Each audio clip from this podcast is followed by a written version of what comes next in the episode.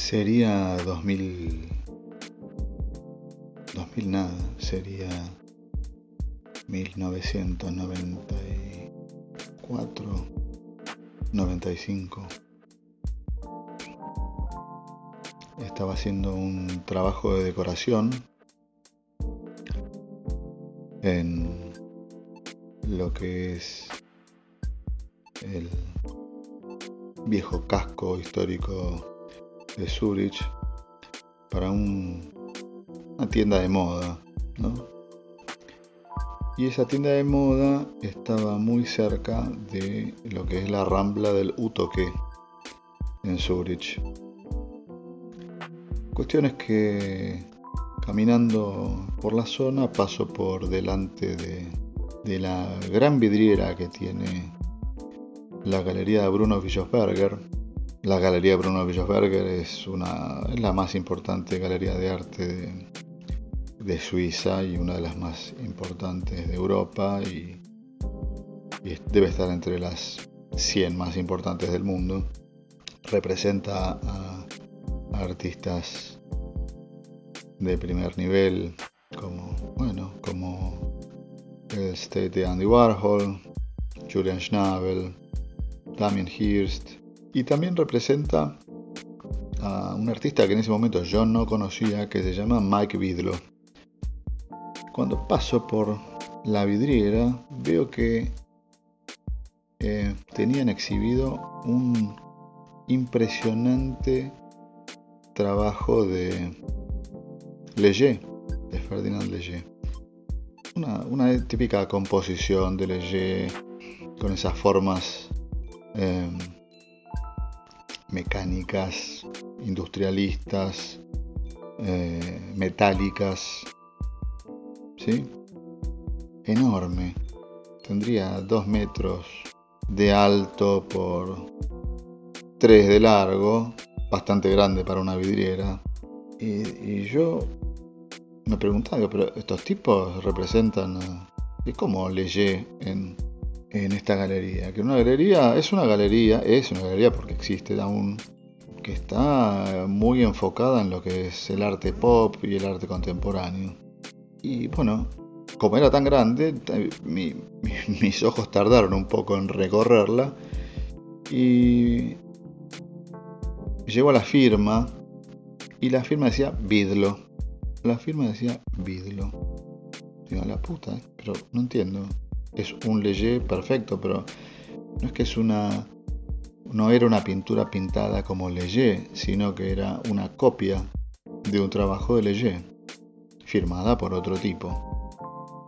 Obviamente entré en la galería y vi que otros trabajos estaban relacionados íntimamente como copia a trabajos de otros grandes artistas. Había trabajos de Warhol justamente, creo que había trabajos, no, no quiero desviarme mucho, pero creo que había trabajos también de Jasper Jones y se llamaban, por ejemplo, Not a Warhol. El que estaba en la vidriera se llamaba Not a Leger y así se llamaban los, no sé, 8 o 9 trabajos que estaban exhibidos y yo, bueno, nunca había visto nada igual porque las copias eran perfectas, muy buenas, muy, muy limpias también. Y por supuesto, cualquiera que ve una exhibición, una exposición como esa, se empieza a preguntar sobre qué valor tiene una copia de un gran maestro.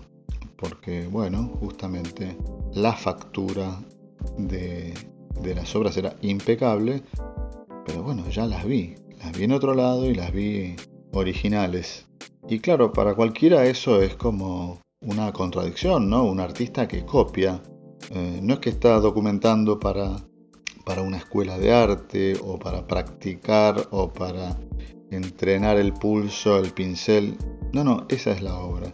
Entonces una cantidad de, de, de creencias o de, o de conceptos que uno tiene fijados en cuanto a la originalidad se vienen abajo, pero si uno va atrás en el tiempo, empieza a comprobar que la perspectiva que tiene hoy uno mismo de, en relación a la originalidad, en relación a la creatividad, no existe desde siempre. Se dice que en 1506, en Roma, se desenterró, se encontró en las termas de Trajano un grupo escultórico, el cual es conocido como Liocon y sus hijos. ¿no? Son tres figuras humanas, una adulta y dos jóvenes que están siendo devorados por una serpiente marina. Esta figura escultórica eh, se refiere a, a, la vieja saga del caballo de Troya, porque Liocon era un sacerdote troyano que cuando los griegos intentaban hacerles pasar el caballo, el caballo de Troya repleto de soldados griegos, este sacerdote intenta convencer a los troyanos de que no acepten ningún regalo de los griegos. Cuenta la historia que los dioses, enfurecidos por el acto de Liocon, le envía esta serpiente marina para que lo asesine a él y a su estirpe, a sus hijos.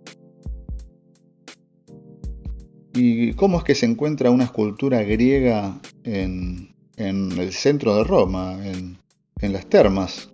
Es algo que, que en los libros de historia del arte está como sobreentendido, ¿no? Que los romanos tenían un aprecio muy fuerte por, por, lo que era el arte griego, lo consideraban el arte magno, nada superior a los griegos creando figuras escultóricas y arte en general, que para ellos era muy importante que estas figuras sean tan perfectas como las griegas. Para eso nada más fácil que traer artistas griegos y hacerlos, bueno, emplearlos trabajando de escultores en Roma, copiando una y otra vez las obras de los maestros clásicos. Eso quiere decir que a los romanos no les importaba demasiado tener una, importancia artística, porque según los, los cánones morales y éticos de los romanos, lo más importante era el heroísmo y la habilidad en el combate. Todo lo demás era secundario, no olvidemos que era una cultura castrense, la cultura romana, una cultura expansionista, imperialista, que estaba basada justamente en la ocupación de territorios. Y el arte, bueno, es muy lindo, está muy bien tener decorados este, los espacios urbanos y los palacios, pero para eso vamos a llamar a los mejores. Es muy notable que, todas las piezas que se encuentran en excavaciones, excavaciones arqueológicas, son siempre de mármol. Si uno está medio desprevenido, lo acepta como, como que es lo normal, lo cual es lo normal. ¿Por qué? Porque, como decíamos antes, estas obras escultóricas en mármol por lo general eran copias de copias de copias de esculturas originales griegas pero las esculturas griegas no eran de mármol, sino que eran de bronce. Estaban moldeadas en bronce. Entonces, ¿qué pasaba con el bronce? ¿Por qué, ¿Por qué no quedan esculturas de bronce? Porque el bronce era un material muy valioso en su momento y cuando se necesitaba, esas esculturas se fundían. Entonces prácticamente hay poquísimas esculturas originales griegas, lo cual es un indicador importante de qué lugar ocupaba la originalidad en aquellos años, en aquellos tiempos. Tal vez no tanta, no existía lo que se llama el derecho de autor. Uno podía copiar y copiar y copiar absolutamente todo. No era visto como algo cuestionable. Por eso, más o menos en la misma época que se desenterró este grupo escultórico, Leocon y sus hijos, pasaban cosas locas como por ejemplo los trabajos de Marco Antonio Raimondi. Raimondi era un grabadista que eh, trabajaba en Venecia, porque bueno, Italia en esa época era como una sumatoria de ducados, principados, este, pequeños reinos, donde cada cual tenía un, regente, un poderoso. Y Marco Antonio Raimondi trabajaba en Venecia como grabadista. Para esa época había, había llegado en un momento Albrecht Dürer, que era un grabadista alemán que por, el, tipo de, composiciones que realizaba y por la calidad de la factura también en el grabado, eh, se había hecho bastante conocido por fuera de las fronteras de lo que era Alemania. Y Raimondi que ya era un tipo, eh, un grabadista conocido en esta, en esta cuestión de, en esta tradición de copiar trabajos y específicamente, bueno, un grabadista produce en serie, produce en serie copias de algún motivo eh, que quiera distribuir, que quiera vender. Y claro, se sorprendió mucho por la calidad de Durero. Y a, manera de homenaje o de señal de respeto, este Marco Antonio Raimondi empezó a, copiar los grabados de, de, Durero, o Albrecht Dürer, como le dicen los alemanes, y firmaba también como Dürer. Y a Dürer no le gustaba nada eso. Así que se, acercó en un momento nuevamente a Venecia, después de enterarse de que le hayan llegado a sus manos estas copias de, Raimondi, y lo demandó. Lo demandó justamente por copiarle sus, sus trabajos. Y el juez salomónicamente falló de una manera que no lo dejó conforme a Durero porque el, el juez le permitió a Raimondi seguir copiando, pero no le permitía firmar más que con su propia firma. O sea que cuando este Raimondi integraba una firma en, el trabajo, en esta copia de los trabajos de Durero, tenía que firmar Raimondi y no Durero. Durero, por supuesto, no, eh, incluyó en todos sus siguientes trabajos una leyenda que advertía a posibles este, falsificadores eh, que no lo hagan porque iba a tomar acciones legales contra ellos. Lo cual, imagínense, en esa época no le importó a nadie y copias y falsificaciones de Durero hay por todos lados y hubo por todos lados. Así que, pero lo notable de todo esto, y ahí es donde volvemos a Mac lo notable de todo esto, que ese fallo es el que sentó jurisprudencia para regular lo que es la propiedad intelectual. Hoy mismo en día, artistas como Mike Bidlow pueden copiar, pueden vender sus obras copiadas de grandes maestros y la pueden firmar con su propio nombre. Lo cual me aclaró un montón estas cuestiones en su momento, pero de todas maneras uno se sigue preguntando por lo que es qué es lo genuino, ¿no? ¿Qué es lo genuino? Hay quienes dicen que el 20% del mercado del arte de todo el mundo está compuesto por falsificaciones, 20%. Es una barbaridad. Uno dice, pero que 20%, no puede ser 20%. Y otros que dicen, sí, no, no puede ser 20%. Y dicen, las falsificaciones son el 40% del mercado mundial del arte. Y otros tipos dicen, el mercado mundial del arte está compuesto 60% por falsificaciones. ¿Qué dirán las casas de remates, no? Sobre todo esto. ¿Qué dicen sus expertos? Eh, muchas, muchas casas de remates, o las principales casas de remates, tienen un departamento de, de análisis artístico, tanto análisis de expertise como análisis científicos, con bueno, una aparatología que podría ser eh, encontrarse en un hospital, rayos X, espectrógrafos y todo tipo de dispositivos que, que permiten tener certezas y no opiniones.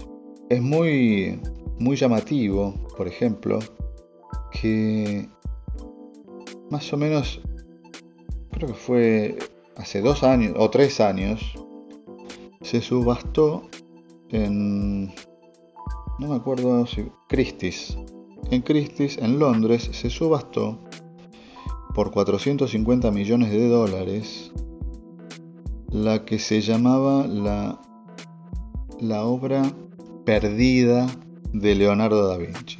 450 millones de dólares. Era un, cuadrito del tamaño de la Gioconda, que la Gioconda es un, cuadro pequeño también, que debe tener, no sé, 50 por 60 centímetros, tal vez más chico, en el que está representada una imagen de Jesucristo, que tiene el dedo índice eh, elevado, está de frente, es una figura que está de frente, con el dedo índice elevado, eh, creo que en la mano derecha elevada, y en la mano izquierda sostiene una esfera de vidrio, transparente.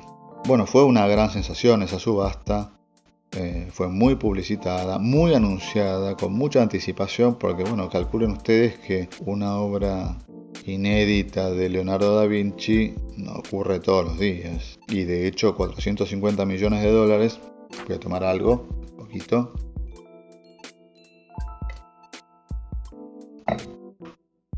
Una obra de 450 millones de dólares, incluidos los impuestos, estamos hablando de algo épico prácticamente.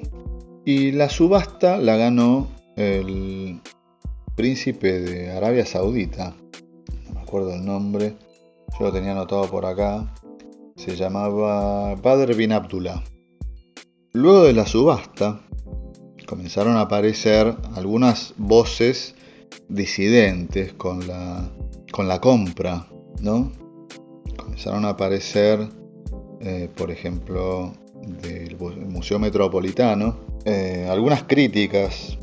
Museo Metropolitano de Nueva York, por ejemplo, Oscar Macarela. El tipo detallaba que la composición de este trabajo atribuido a, a Leonardo era muy atípica o prácticamente única. No se conoce ninguna composición de Leonardo de frente, ya que todas las composiciones de Leonardo de figuras humanas siempre tienen algún tipo de torsión y de, gran complejidad anatómica que esta no tenía para nada, para nada.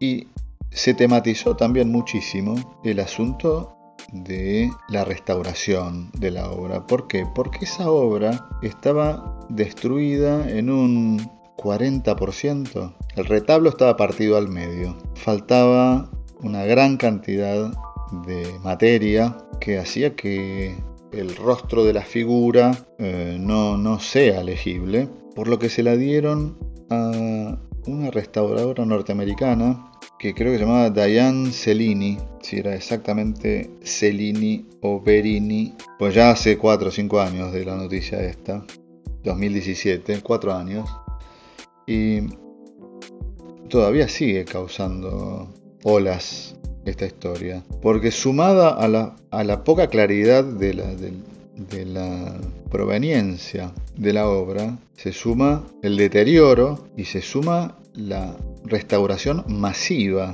Prácticamente está pintado de vuelta el, el trabajo por esta especialista. Y se puso en discusión también eh, la, digamos, la personalidad del príncipe Abdullah a nivel internacional también acusado de, hechos de corrupción y esas cosas que nunca faltan, pero básicamente la situación lo había hecho quedar como estafado, cosa que a nadie le gusta aparecer así y mucho menos internacionalmente. Así que la cosa no termina ahí porque Abdullah, como miembro de la familia real de Arabia Saudita, se enteró que el Museo del Louvre en París iba a inaugurar en 2019 una retrospectiva de Leonardo con todas las obras disponibles, existentes de Leonardo da Vinci, que se sabe que no, no, Da Vinci era un artista, era un inventor, era un cocinero, era un músico, o sea, Da Vinci salía a tocar el laúd con Rafael por las calles de Venecia. Da Vinci estaba muy contento de ser el eh, cocinero de la familia Sforza. Inventaba maquinarias de vuelo. O sea, la obra pictórica, la obra plástica de Leonardo da Vinci es bastante exigua, así que prácticamente estaban todas sus obras en el Museo del Louvre. ¿Y quién recibe el llamado de del príncipe. Lo recibe el presidente Macron de Francia, en la cual le pide de manera enérgica que tenga en cuenta que él tiene eh, el Salvator Mundi, que así se llama esta obra de Leonardo, lo recuerdo por las dudas, y que le encantaría, le gustaría y se sentiría muy complacido si en la muestra retrospectiva del Louvre colocan este cuadro al lado de la Gioconda, a manera de legitimación de la obra por todas las discusiones que había generado. Y Macron le dijo que no, que como estaba la obra muy cuestionada, ellos no, eh, Francia no se podía costear el lujo de poner en juego la credibilidad nacional. No fue el único llamado que recibió del príncipe Abdullah, pero Francia, Macron se mantuvo en su posición, dando a entender que realmente el príncipe había sido burlado por 450 millones de dólares, lo cual es un problema bastante grande. Las cosas no siempre son como uno cree que son, a veces son mejores. En el caso de, del príncipe, bueno, salió muy mal la cosa. Pero no es la única vez que cosas de este tipo han ocurrido, porque ocurren todo el tiempo. Si uno piensa en esos porcentajes que hablamos hace un rato del 20, el 40 y hasta el 60% de obras falsas en el mercado del arte, podemos llegar a pensar que incluso tal vez son muchas más. Pero tampoco nos desviemos del punto de lo que es la falsificación en sí misma de otros tipos de ilusiones que se pueden llegar a generar. Porque me acuerdo de en el año 2018 la, la obra, ¿cómo se llamaba? Esa obra de Banksy, que es una niña sobre papel, fondo blanco, la figura en negro, con un árbol, con un árbol, con un globo, un globo rojo que se le escapa de las manos. Creo que se llama Dios al amor o algo por el estilo. Era la subasta de arte moderno que por primera vez tenía un Banksy a disposición para que todos puedan pugnar. Estaba contenido en un marco dorado que realmente, qué sé yo. Eh, me dicen que es lo que le gusta a Banksy, porque según él se puede colgar cualquier basura en un marco dorado, pero si está en un marco dorado es porque tan basura no debe ser. La cuestión es que la pugna llegó a 1.300.000 libras y en el momento en que el martillero bajó el martillo en esa cifra, el trabajo dentro del marco empezó a bajar y se empezó a destruir. Exactamente igual que en una destructora de documentos. ¿Vieron así?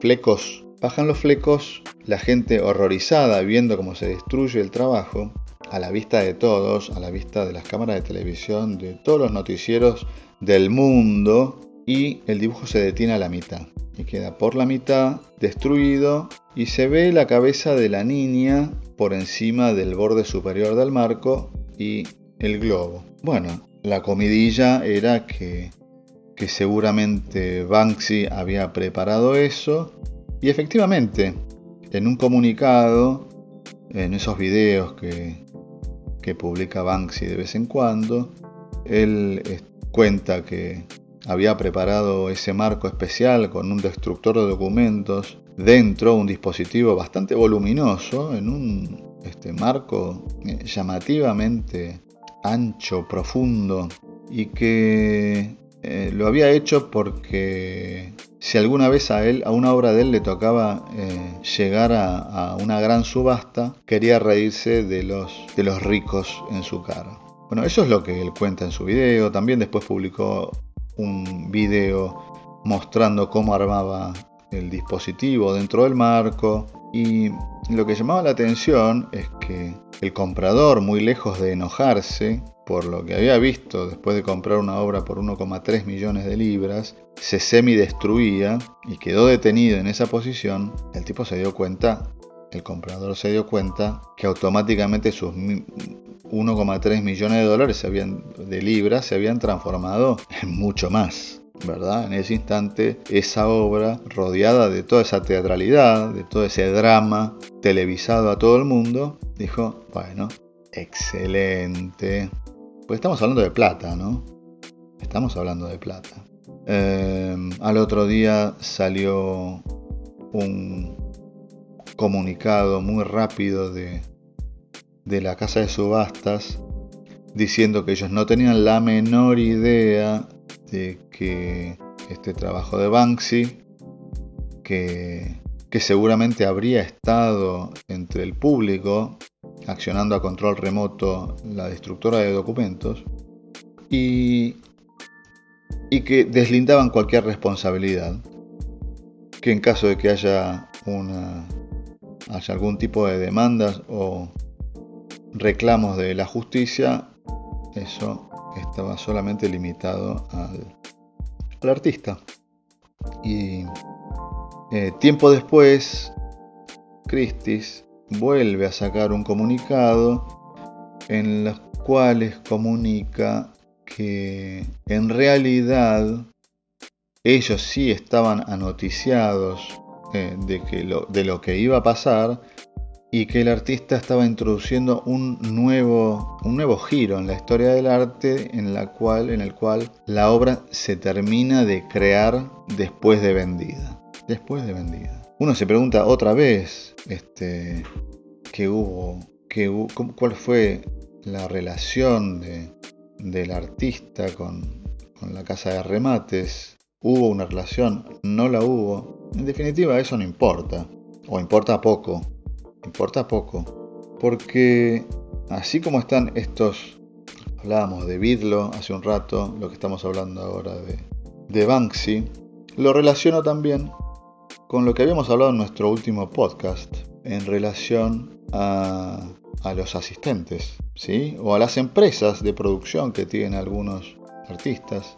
Habíamos hablado de, Jeff Koons específicamente, que tenía 170 empleados, y habíamos hablado de Damien Hirst, que tenía 250 empleados, y que dentro de su estudio de producción, como, como lo ha dado en llamar Damien Hirst, había 40 artistas o 40 asistentes o empleados produciendo esos famosos trabajos, esas pinturas con spots, con círculos de colores realizados en perfecta geometría de trama en los colores a los que le atribuye un simbolismo tipo rojo para el amor, verde para no sé qué, qué sé yo. Entonces, son esos trabajos eh, genuinos, son esos trabajos genuinos porque lo que tiene la copia es que si uno lo, lo exterioriza y dices, bueno, esto es una copia, es una copia y vale 50 dólares. Pero esto que lo realizó una persona que no es el artista,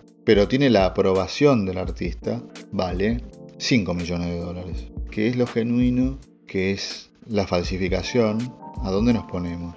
Este, este acto cuasi vandálico realizado por Banksy en, en, la subasta es un acto genuino? ¿Es un acto genuino o es una herramienta de marketing. Bueno, no lo sabremos nunca eso. No lo sabremos nunca. Lo que sabemos es que la obra está y la vimos todos. Por eso, no sé, yo muchas, yo me hago preguntas, pero no, no, me, no me preocupan las respuestas en función de esas preguntas. la, pregunta que uno se hace siempre es un ejercicio intelectual y, y no mucho más que eso. Salvo, salvo, en casos, por ejemplo, como el que señalaba el falsificador Ken Perini. Ken Perini es un tipo muy famoso, un falsificador muy famoso, que eh, charlando con una periodista acerca del tema de las falsificaciones, la periodista era una periodista negra, ¿no? que le preguntaba cómo, cómo veía él, como falsificador, que hoy en día haya tantas falsificaciones de artistas negros. Y él le contesta con la sabiduría de los 40 años como falsificador. Pero mira, te contesto eh, muy sencillamente, es algo bastante básico. Cuando un artista es nuevo y cuando un movimiento de artistas es nuevo y está entrando a las casas de remate, está entrando en otra nueva dimensión de la inversión, porque las casas de remate son las que fijan los precios y las pugnas suben los precios y es ahí donde el artista empieza a ver un poco de dinero, o bastante dinero. El problema de este asunto para esos artistas es que todavía como son nuevos no hay expertos sobre su obra. Quiere decir que no hay expertise sobre el trabajo de estos artistas. Y específicamente los artistas negros son eh, la novedad de los últimos 15 años. ¿sí? Por lo tanto, en 15 años de historias de subastas, bueno, no hay tantos, no hay tantos expertos, lo cual es para todos los falsificadores. Es como, como decíamos, pescar en la bañera. Para dimensionar esto, el, el falsificador dice, bueno, no te olvides que Puff Diddy ¿sí? compró una obra de Kerry James Marshall por 21 millones de dólares. Eso es plata. Y si hay alguien dispuesto a pagar 21 millones de dólares, habrá muchísimos falsificadores interesados en falsificar. Perry James Marshall. Por eso hay cuestiones que, hay que verlas con cierta, con cierta tranquilidad, no, no, no, no enojarse con las situaciones. Porque este mismo, eh, este mismo experto del que hablábamos antes del Museo Metropolitano contaba que los precios de las obras de arte están ligadas directamente con el mercado de valores de Nueva York específicamente y de otras plazas financieras importantes como Londres, por ejemplo. Pues no, no, no es casualidad que todas estas subastas se den en Londres y se den en Nueva York. Y él decía que eh, los coleccionistas eh, del momento, los coleccionistas de nuestro tiempo, son eh, operadores de Wall Street. ¿sí? En realidad ellos compran arte por recomendación. Compra esto, compra aquello, esto está barato, compra, va a subir. Y como reaseguro de malas inversiones. No, no es que tengan un especial interés por el arte, porque de hecho este especialista también comentaba que em, Así como el, mercado financiero en los últimos 40 años se tornó sumamente especulativo porque se compran y venden acciones todas las semanas de una misma empresa, lo que se compra hoy se vende pasado mañana, en el mercado del arte pasa exactamente igual. Y ocurre que se subasta un Basquiat hoy por 20 millones de dólares o 50 millones de dólares y tenés el mismo Basquiat en subasta en 3 años incluso antes, en seis meses, escuchado, que se vuelven a vender por 10 millones de dólares más y que vuelven a romper su propio récord. Y uno se pregunta hasta dónde, a dónde llegará todo esto, a dónde llegará todo esto. No, es para indignarse y me viene a la memoria la historia muy simpática que contaba Giorgio Vasari sobre aquel Miguel Ángel joven, ¿no? Aquel Miguel Ángel de 21 años que, habiendo sido aconsejado por un intermediario, realizó una, pequeña escultura, una escultura de, de Eros durmiendo. Eros, aquel dios, aquella deidad griega, pequeño, dulcemente durmiendo, para eh, venderla. Y cuenta que, que el sumum del talento de Miguel Ángel se dio falsificando esta pieza. ¿Qué hizo Michelangelo? Michelangelo eh, reprodujo esta pieza en, mármol, como era lo, común en el, en el Renacimiento, y una vez terminada la enterró. La enterró en el piso, la tierra. La dejó un tiempo ahí y la volvió a desenterrar. Le fabricó un par de, pequeños defectos y añadidos a las manchas propias de, del enterramiento de la obra, porque el mármol, bueno, el mármol absorbe, poroso, y este, este intermediario, eh, amigo de Miguel Ángel, se lo vendió al, a un cardenal, a un cardenal llamado eh, Riario. Riario, que no, era un salame, eh, se dio cuenta de que era una falsificación y se la devolvió al intermediario. Pero el intermediario no, no, no se la dio de vuelta a Miguel Ángel, sino que se la terminó vendiendo a Cesare Borgia.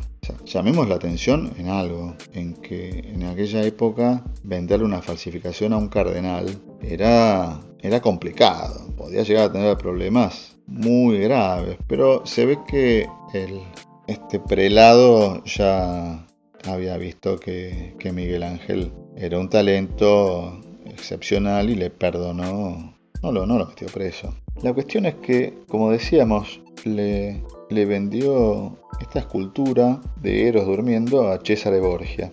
todo, más o menos el mundo, todo el mundo sabía que eh, esa escultura la había hecho Miguel Ángel. Y luego Borgia se la regala años más tarde a Isabela d'Este, una dama de Mantua que se casaba y fue su presente de, de casamiento. Pero claro, a esa altura del partido, la escultura de Miguel Ángel ocupaba un lugar eh, predominante en la, en la casa de esta noble eh, veneciana, porque Miguel Ángel ya era reconocido como el artista superlativo que era.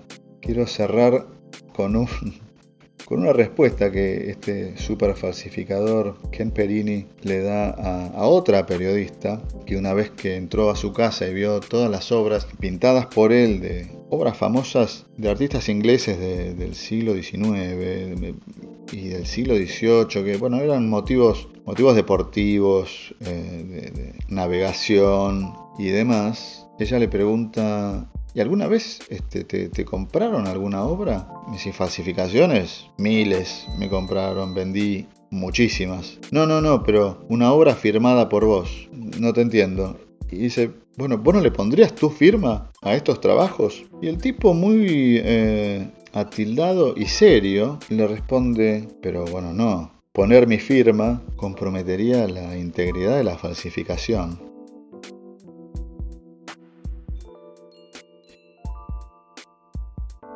Espero, queridos amigos, que esta, esta nueva edición del podcast de riesgo les haya gustado. Los dejo hasta el próximo, que será en breve, y que tengan buenas noches.